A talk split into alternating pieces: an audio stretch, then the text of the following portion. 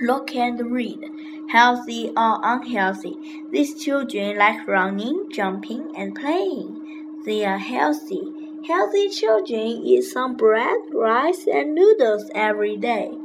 They eat a lot of fruit and vegetables. They have some meat and milk. These children do not have, play sport very often. They watch too much TV and eat too much sweet food. They are not healthy. Unhealthy children eat a lot of sweets, hamburgers, ice cream, and chocolate. They drink a lot of soft drinks. They do not like rice, fruit, or vegetables.